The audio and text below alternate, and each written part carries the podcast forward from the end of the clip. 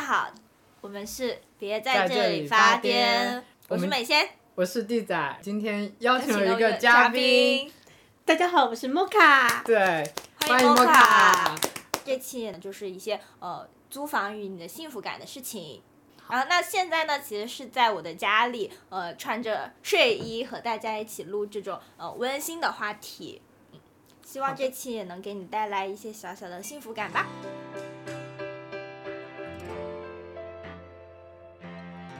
租房的时候，你是有一套怎么样的标准？一定要避免的，或者是你一定要坚持的东西。就是我现在租房的标准，就是说我一定住小区租房，我不会靠马路。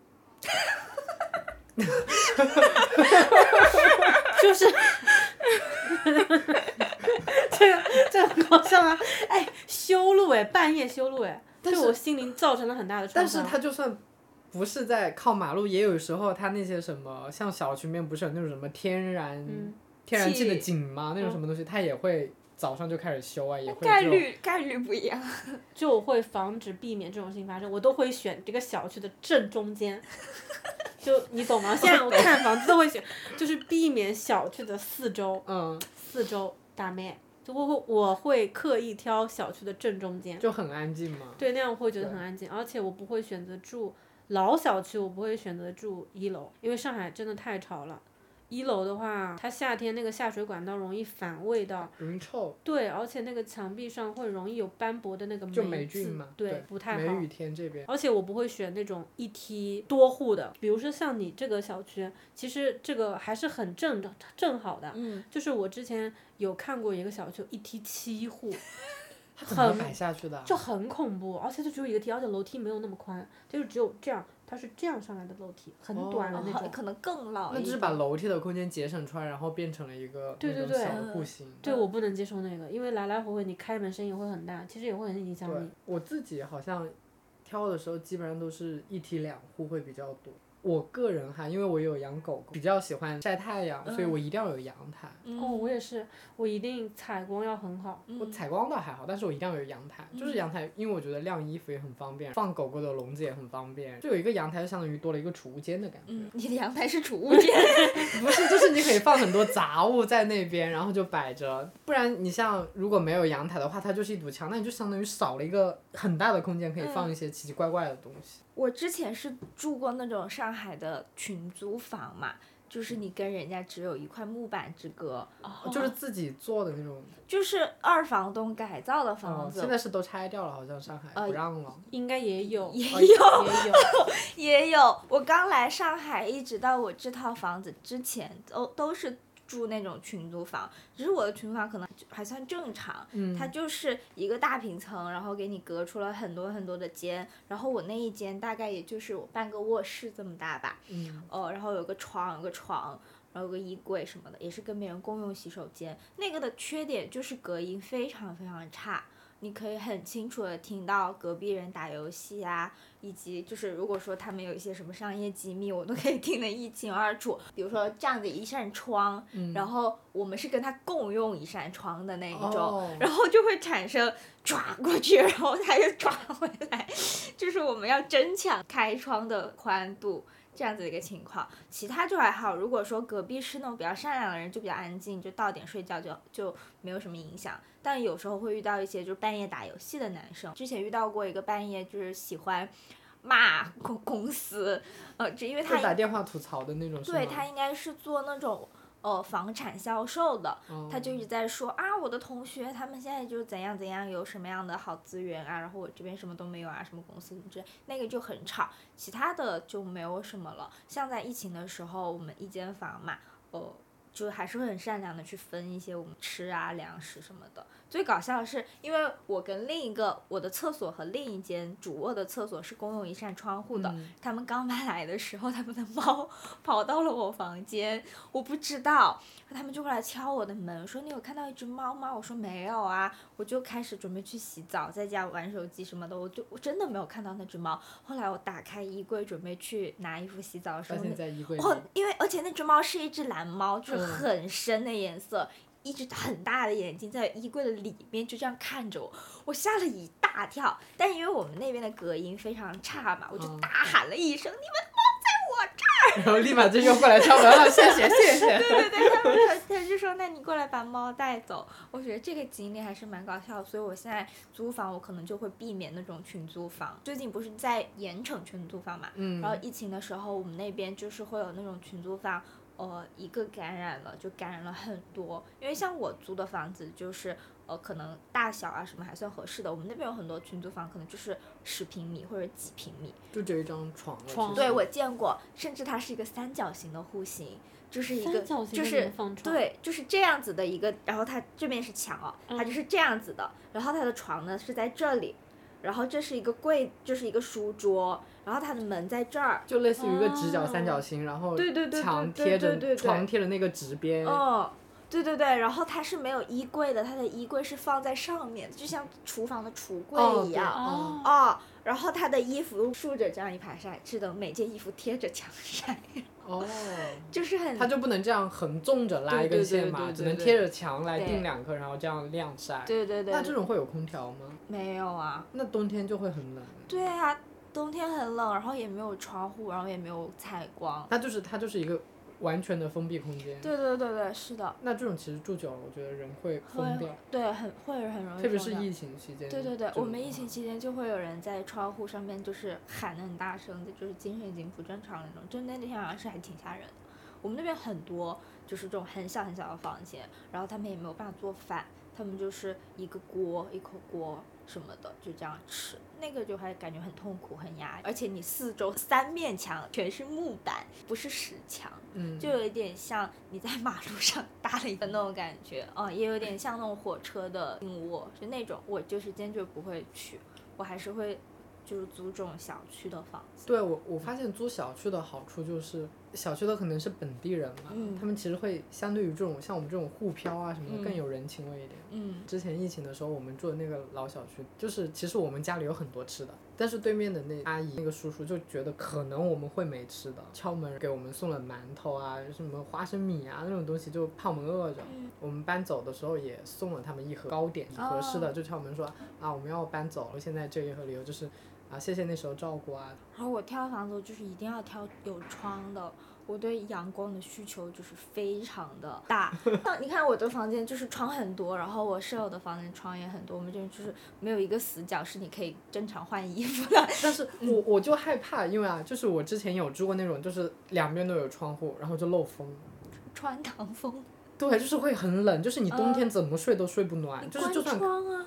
它会漏这种问题，对。哦我这边倒还好，我就是很享受早上被阳光叫醒的感觉，所以我早上的太阳就会从那边照亮我，然后嗯，我睡觉的时候就可能七八点，我就会被太阳给照醒，我很喜欢这种感觉。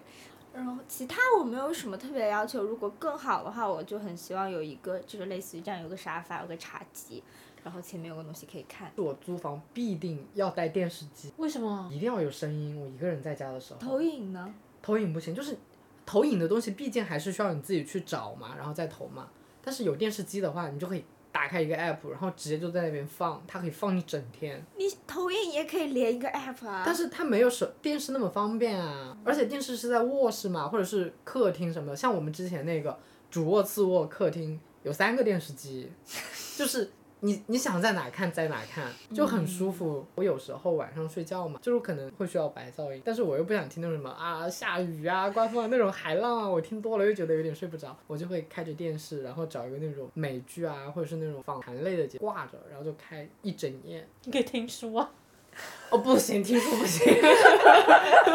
我我想让我自己舒服的睡着，就是那种我就可以很舒服，一边看着一边睡。但是听书的话，我就会只想 睡不着。就 刚才莫卡说的，他说想租一个那种比较安静的嘛，然后租小区中间嘛。对，我们现在其实差不多就是这样，很安静，以至于弟弟晚上在地上跑，他那个指甲走在地上是哒哒哒哒哒，已经被楼下投诉两次了。就是我们才搬过去不到一个月，已经来敲过两次了。就是说能不能让你家狗狗就是不要到处跑。那你们怎么办？你们处理啊？放笼子里？打游戏的话就会放在阳台那边嘛，就是在卧室里面就会吵不到他们，因为就我们就是那个客厅很吵，就是一个木板子。所以你给他买鞋是？对我买鞋就是想让他适应穿鞋这个过程，然后我买的一个纯毛线的鞋在路上，我就是想让他，如果我们真的没办法管他的时候，就给他套上那个毛线鞋，那个毛线鞋就是一个缓冲嘛，它那个指甲就不会哒哒哒的哒哒的响，我就觉得好像应该还可以，我想尝试一下，但是那个鞋还没到。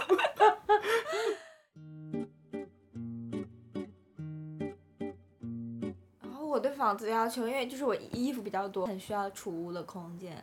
对你衣服真的很 多。对你刚才打开吓到我了。打开的那一瞬间，我就天呐，这个衣服好多啊！你你这个衣服相当于两个人的量。哦，对，所以我对那个衣柜的要求比较高，我需要嗯有很大的衣柜，然后我还有一些就是乱七八糟的东西，所以我我这个房间的储物就会很多，我很喜欢。我之前没来过你这边嘛，我当时看你发的一些小视频啊什么的，我以为你的房间可能只有你现在这一半大，因为你摆了很多东西，就特别是你爱摆那个露出那个圣诞树，你知道吗？我就会感觉你房间很局促，是不是真的什么都放不下了，所以全部要堆在那边？等我今天一来，哇哦，好大，就就是超过了我的预料。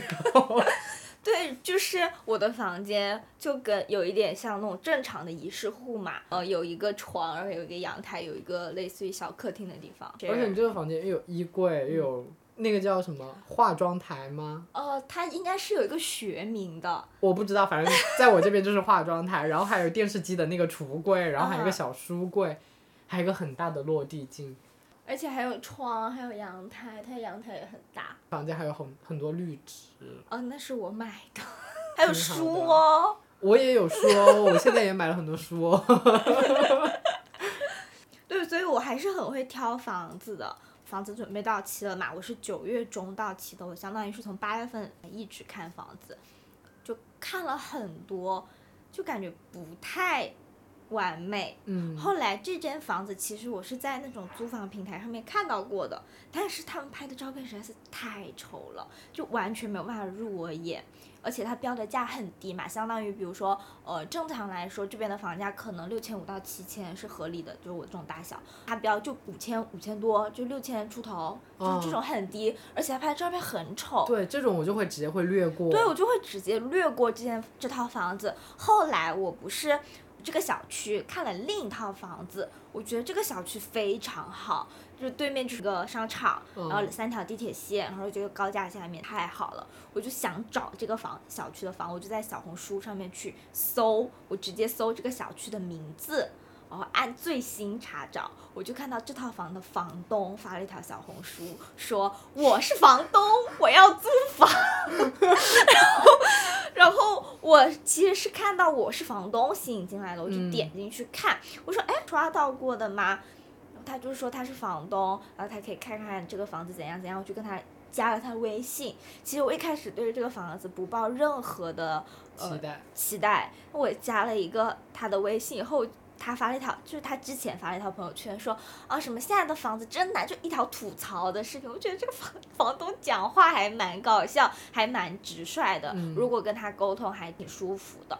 他就先直接打了个电话给我，他说哦我这个房子的优点是巴拉巴拉一二三四五了，我这个房子的缺点是巴拉巴拉一二三四五。他还蛮蛮耿直的，还跟你说缺点。对，他说哦，这个房子呢，就是缺点我都跟你讲清楚了，你觉得合适呢，你就来看。反正我也知道我这个房子是有这样缺点的，所以我报价也不高，呃什么的。那你现在这这样是属于跟房东直接签？对，我是跟房东直接签的。就没有走中介那一块。对，哦，那还蛮很好对对对，而且跟这种房东如果关系好的话，其实可以一直租下去。对然后我大概是那天上午，就是躺在沙发上，开始十点十一点吧，我就约呃联系到了房东，我下午就来看了。嗯下午来看了以后，就一直说他这个房子老破小啊，家具很旧啊什么的。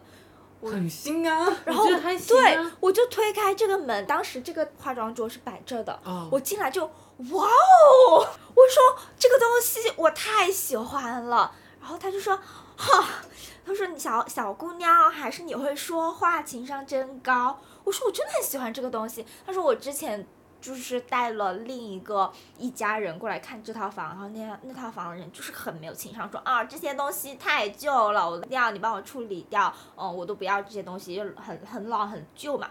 我说这也太好看了吧。但是它确实这一整套不适合男生跟家庭来租，嗯我觉得就适合这种女生可能单独来嗯租一个主卧或者次卧就会挺好嗯的。，因为我本身的喜欢的卧室就是很喜欢复古的那种风格，然后我有，其实我很喜欢这种东西的，就它真的很好看，而且一般你去看网上那种合租或者是二次改装的房子，它就是很普通的那种装修，很也会很简陋。呃，对，很简单，很千篇一律。我说，如果你这个东西在外面去买的话，你都要花几千块钱买回来。我觉得他这一整套几万都要吧。哦，对，他们在我出生那个年代，这一套装修就花了上万上万去装修的，就是那种纯红木的家具。而且真的很好，我觉得这套。哦，就很干净，然后很复古，而且就质质量就是很好，而且很新。你想，它摆了二十多年的家具，保保护的这么好而，且你这张床也很大，像我们我们哦是自如找的嘛，嗯就他那种床就会比较小。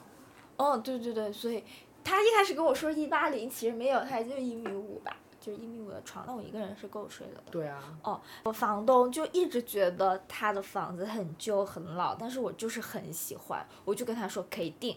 但我的舍友的话他不在嘛，我就直接跟他打了一个视频电话，我说这个房子怎样怎样怎样，他的房间怎样怎样怎样，O 不 OK OK，然后我们就定了，就立马定下来，就好房手速快，所以还挺幸运的，毕竟看了一个多月的房子了，嗯然后才说明挑也是跟你们有缘分对。对对，然后一签大概就签了两年吧，就还挺便宜。我就一直在群里面跟他直播找房嘛，哦，他们超级眼红，然后他就说 为什么你可以租到这么便宜还这么好的房子？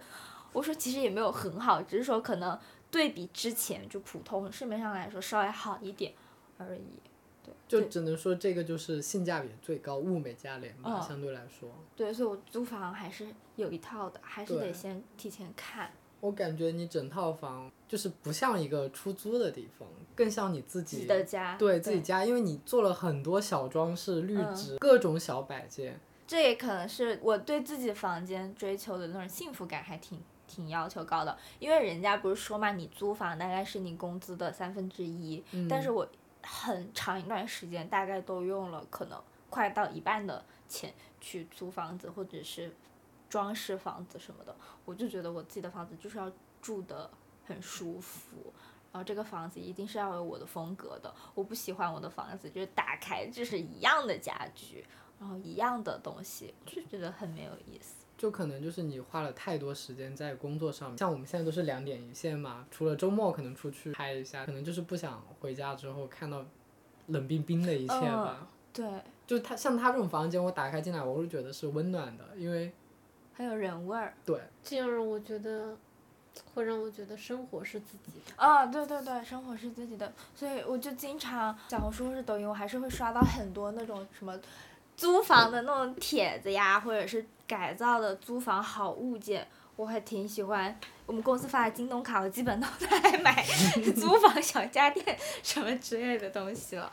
但我以前是觉得租房嘛，我就觉得我不能在里面投入太多钱，买很多东西就是很累赘，所以我就会减少在里面的投资。就装饰性的东西，我觉得能少买一点就少买一点，但是实用性的东西，吸尘器一定要买，就真的很方便，在打扫卫生的时候。特别是有养宠物的那种情况下，吸尘器真的很方便。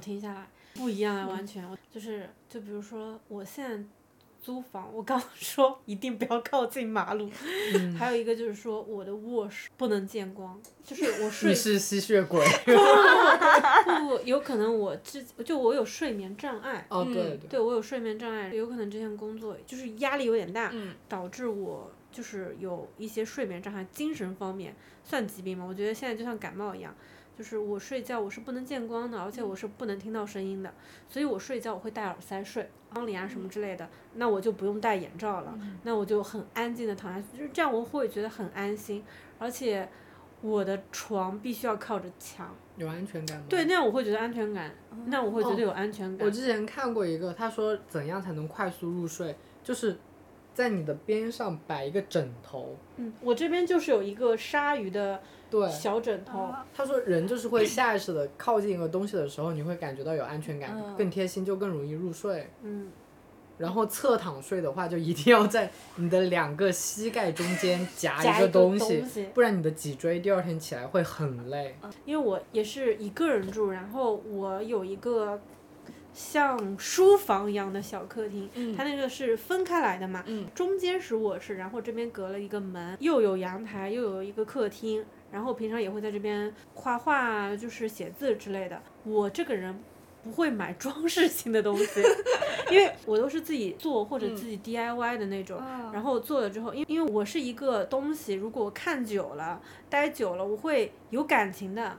我觉得每一个物件跟我都有联系，所以我不哦太喜欢拥有了它之后再把它丢掉，就是哦对我会有这样的感觉。所以就我刚刚还跟弟仔说，就是我买了一个一米二乘一米二的油画油画框，特别特别大，因为我那个墙上贴的都是我平常练的那个毛笔的那种小样，我会嗯把它练完之后就会粘墙上。嗯现在这个时候嘛，二月份上海不是老下雨嘛，嗯就是墙壁上会有点潮，那个宣纸就会软塌塌的。所以我打算裱在那个油画框上面，然后把我平常画画或者写字一些小样粘上去。还有我会买那种，哎，你们网购的时候有没有他送的一些周边？还你还挺喜欢的。我有啊，对我有的时候就会留下来，把它剪下来，然后贴在那边。我没有啊，我我有时候就是没有，也不能说断舍离，丢东西丢的很干脆。只要我当时我想不到它以后会什么用，我就立马丢掉。特别是搬家的，啊，我总会想到它以后会有用的。我不会，就是我只要当下没有想到它能起什么作用，那我就会直接就是放在有几张丢掉。哎，但是我丢掉，比如说我丢掉的这个东西，我还是我我觉得我跟一个物体是有连接的。嗯如因为很多物体不是我自己主动去购买的话，还有一部分其实就是朋友啊，或者以前的伴 伴算伴侣还是前男友啊送的，就送的一些对 曾经的曾经的，就是送的一些东西。如果我跟一个人之间那种感情出现了间隙，或者就是有一些回忆给我的带来情绪很恶心。就是我自己觉得很恶心，我会把它和我之间有关联的东西全部扔掉，一点就是很干脆就会扔掉。但是我跟我自己购买的一些东西，能让我感觉到快乐的东西，无论有没有用，有，但是也有一部分是没有用，扔掉。我会在想能不能把它制作一下，变成一个新的东西。我想让它留在我的身边。哦我我有这种感觉。哎，我有时候也会这样，就有一段时间我会去楼下捡那个树枝，然后用那个胶热熔胶给它钉成，比如说一个烛台或者是一个置物架。但由于我自己手工太差了，然后弄出来的东西实在是不尽我意，我就放弃了。但是我相框。就是我自己把我自己的照片弄成那个框嘛，我还挺喜欢的，我就一哦直贴着。也挺好看啊。对，就是好看的我就会留下，不好看的我就不行。但像比如说这种，像这棵圣诞树嘛，我就是三十块钱买回来的，我觉得它放够了，我就准备把它丢掉了。就比如说有的东西，我有的时候我也会想扔掉的话，就比如说以以你这个圣诞树为例，如果我有的时候觉得有个东西也放的很够了，这个物品。没有给我带来不好的回忆，或者它曾经充实了我，会让我某一刻感到很快乐的话，但是有可能我家里实在放不下这个东西，在我决定扔完它的那一刻，我肯定提前会跟它合影留念。大家会觉得物品嘛，就是死物嘛，但我不会这么觉得。这本书很适合，会记录他自己身边的物品，然后给他写东西，对，然后会跟他记录这是他怎么来的，或者是有什么故事。对，这本书是叫《没没有动动力的的时时候一一个人人发发发呆也也好》，果然是日本人写的。啊啊啊！就真的日本人很重视跟物品之间的连接。对我那边还有一本是那个什么《好物一百》，也是就是物品的，也是日本。哎，我之前还有过一个这样的经历，但是我就是别人会觉得挺无聊的，又浪费时间。就大家买衣服，很多就过季了，有可能觉得没有用，以后也不会再穿了，有可能就会扔掉。嗯，但是之前我有一个好朋友。嗯送给过我一件衣服，一个很好的朋友嘛。但是随着年龄的增长，没有再出现在我的生活 生活里。但是也也是一段很美好的回忆。他曾经送给我一件衣服，也许我长胖或者我喜欢新的款式之后，我再也没有穿过这件衣服。我觉得有可能我这辈子再也不会穿了。嗯我不想要了，我妈妈就跟我说需要处理掉，嗯就把它做成了小拖把。那也不错啊，我觉得也还在陪伴你啊。对，它就变成了一个新的东西在陪伴我。我一直觉得跟我相处在一起的东西，也不能说是东西吧，我有的时候还会给家里的一些瓶瓶罐罐取名字。哇哦，就是你说的待久了，我一直觉得他们跟我有感情、有链接，也也许他们有生命，只是我跟他存在的维度不一样。对也许真的当我睡着了之后，意识在休息的时候，他感受到我在休息那一刻，有可能他们就像《玩具总动员》里面那样出来，他们也需要社交。也许他们还会上网。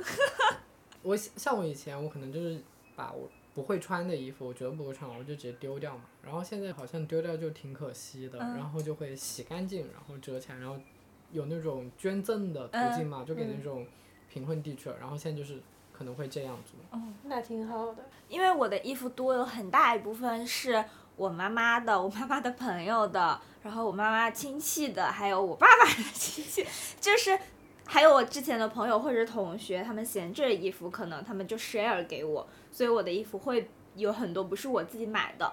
有一些，比如说真的穿不了，或者我不喜欢，我会自己剪，就会剪成一个我当下觉得比较满意的衣服，就会继续穿。对你是相当于二创是吗人妹，对，比如说它本身是一条裙子？remake。我们这叫 international。OK。就比如说它是本来是一条吊带长裙，但是我不喜欢穿裙子，就会把它穿剪成那种很辣的吊带小吊带去穿。比如说是像地仔这种大大的 T 恤，我就会把它剪成背心啊什么的，或者是比如说牛仔裤。那你还要自己缝制那个边边？不要，它就是那种那种碎边，哦，就剪成那种碎边就可以了。然后像牛仔裤，比如说它太长，或者是它那种裤腿不好看，我就会剪成五分裤或者是短裤，会继续穿。还有一种处理方式，置换或者是循环，就是衣服嘛，因为女孩子的衣服就是图新鲜，所以我们很多时候就会交换我们的衣服，你穿上我的，我穿上你的，这样我们就一直会有新衣服穿。哎，这个想法很好哎。就很少丢衣服。如果实在是那种衣服就是不穿了，我可能会也又会打包起来给我的妹妹穿，或者是给我们老家那些更小的妹妹穿，或者也有时候我就会自己穿回老家。有可能是因为我不喜欢丢衣服，所以我的衣服看起来多，但我不不是很喜欢买衣服。就我的幸福感来源于我对这些东西的创造。比如说我的房间就是被我布置的这样这样这样，之后我就会很有幸福感。比如说我就会晚上躺在这里，然后说，哇哦，我家真好看。就让人觉得很放松，生活很美好。对对对，就会觉得哇哦，这是我家，然后我住在我自己创造的地方。我穿衣服的时候也会这样想，就有时候很多衣服闲置下来了，我就会重新拿出来搭配。但凡我遇到一个我觉得很不错的搭配，我就说哇哦，这是我新搭配的衣服，让旧的衣服又有它的价值了，就来自于这种就很有成就感和幸福感。嗯突然感受到了一个词，嗯，什么词？活着。这一刻我是活着的。我回到家只是希望这是一个让我能够感觉到可以放松的盒子，对但是它跟公司的特牢笼不一样，它是一个纸盒，就是我们喘气的纸盒，公司的是牢笼。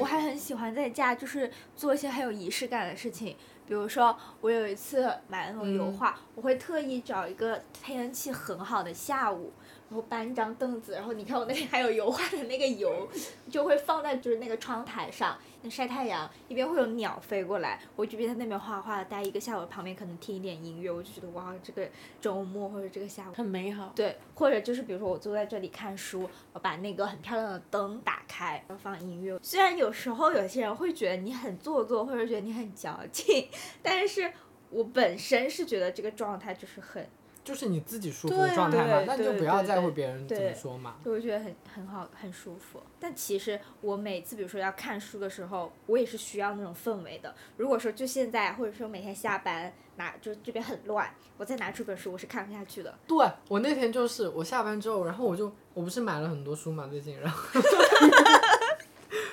然后我就想，哎，最近好像就是从去年下半年开始嘛，就各种听到大家说什么《精英的傲慢》这本书很好看，阐述了很多道理之类，巴拉巴拉巴。然后说那我也看，我就打开，可能就看了一个序，氛围不怎么样，就是确实就像美谢说的，就是乱七八糟什么，就坐在椅子上，然后看序。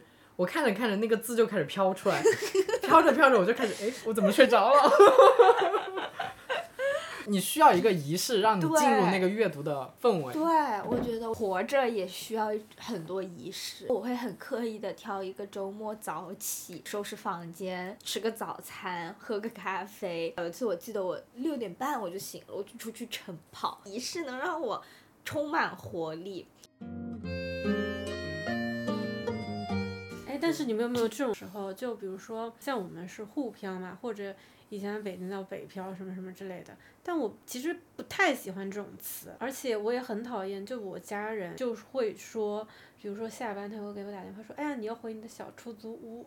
其实我特别讨厌这种词，我就觉得，请你不要这样说，它也是我的家，它是我在上海的家。有可能就是我家里人是无意之中嗯说的这样的话，因为他会觉得没有家人不在你这边，这个地方就不叫家。但是我不这么觉得，我觉得如果我在这个地方居住，这个地方能给我带来舒服和安心的话，我觉得这个地方也叫家。这这里面有生活的点点滴滴，所以我不太喜欢别人说我上海的家叫小出租屋，我觉得你这样很不尊重我的生活。嗯，是、嗯我妈也跟你这样，但是她会说，是这是我的宿舍。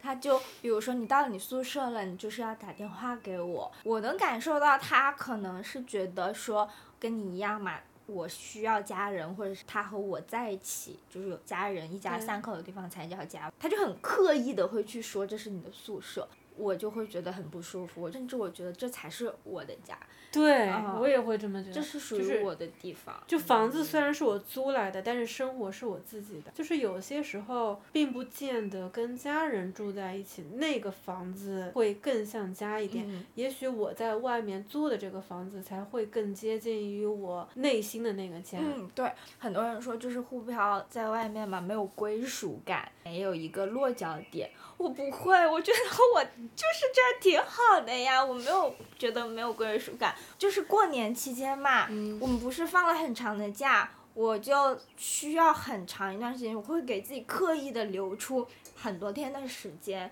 在我的这个房子里，我需要独处。我需要和我的家生活，和我自己生活，然后过完年之后，我也会很快的想要回到我自己的家。当我就推开这个门回到上海，然后我终于回到我的家对，就感觉很放松。嗯，对，我有个朋友听了我上一期的播客的时候，他也跟我说了，他有一样的感觉，他反而觉得他在上海自己一个人住的时候，那个才是家，那才是属于他自己的地方。可能每个人想法不一样吧。那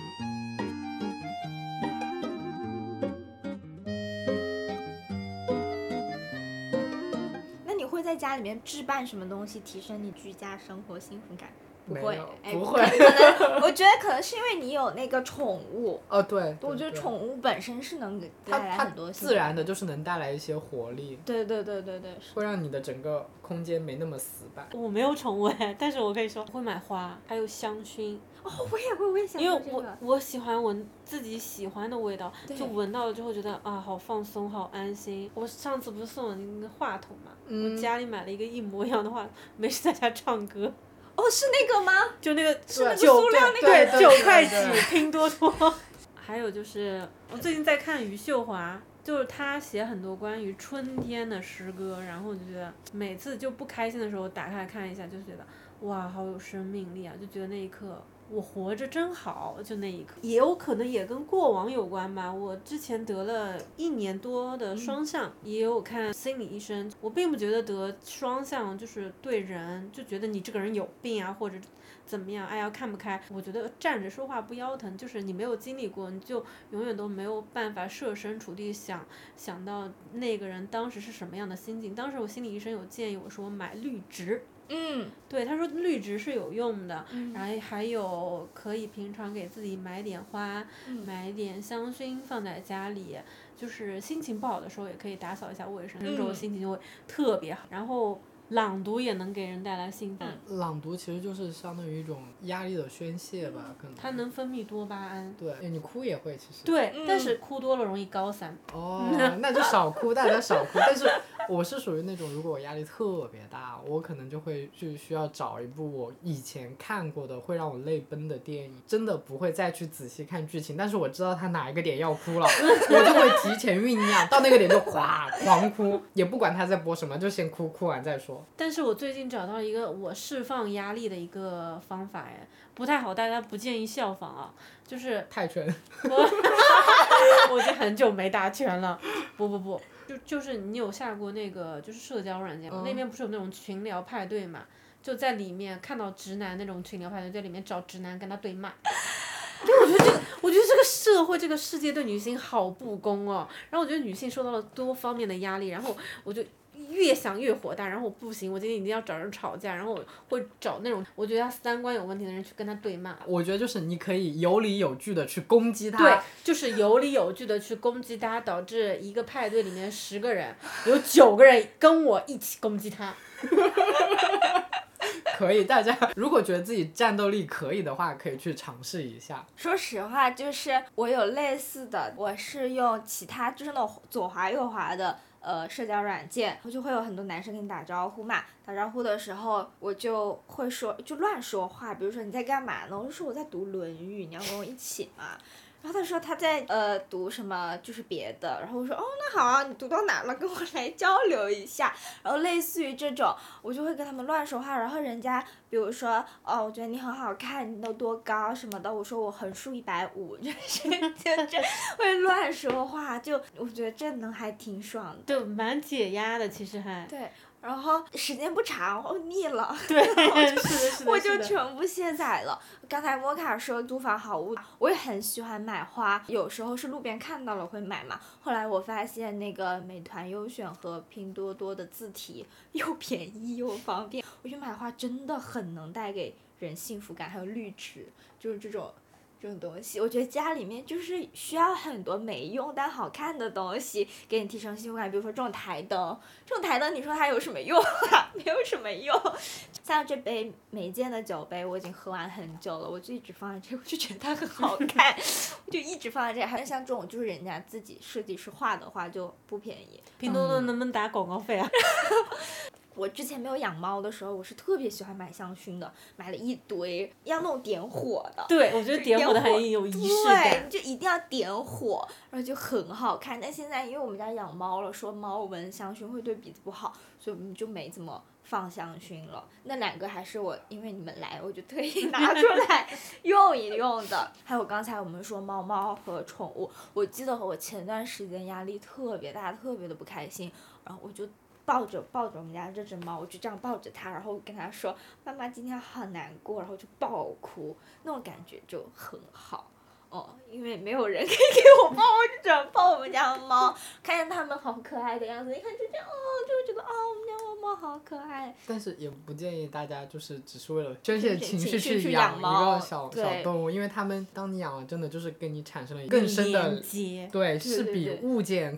更更强更重要的连接，我觉得是像签订了一个契约。对，我觉得我召唤了你。对，就是无论你跟我一直这么觉得，如果说无论你跟一个人还好，一个物还好，成为了朋友也好，成为了恋人也好，有了一个关系的产生，其实就相当于我签订了一种契约，我需要为此去做一些什么，才能维持我们之间的关系，而且我觉得是需要有点责任感的。嗯，对。就责任感很重要。对，就一般一边说，嗯嗯，宝宝你好可爱，一边说你拉屎真臭，就是那种感觉，对对。最后一个，我觉得家里面幸福感就是这些书，我那个绘本我就很喜欢，它就是长得好看，然后里面一翻开就是画没有字，就。有时候它就能像鸡汤一样，让你觉得生活充满着温柔、浪漫和阳光。很多很多书我也不怎么看，你就放在那你会觉得还可以。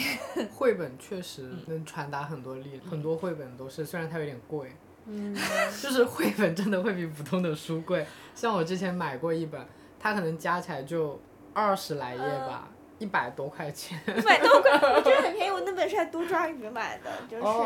多抓鱼确实啊，那边会我这边基本上都是多抓鱼。我这我今天疯狂给各个平台打广告，打广告。